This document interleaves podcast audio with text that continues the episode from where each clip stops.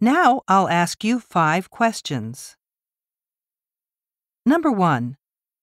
Please look at the passage. Why do some people try not to eat meat every day?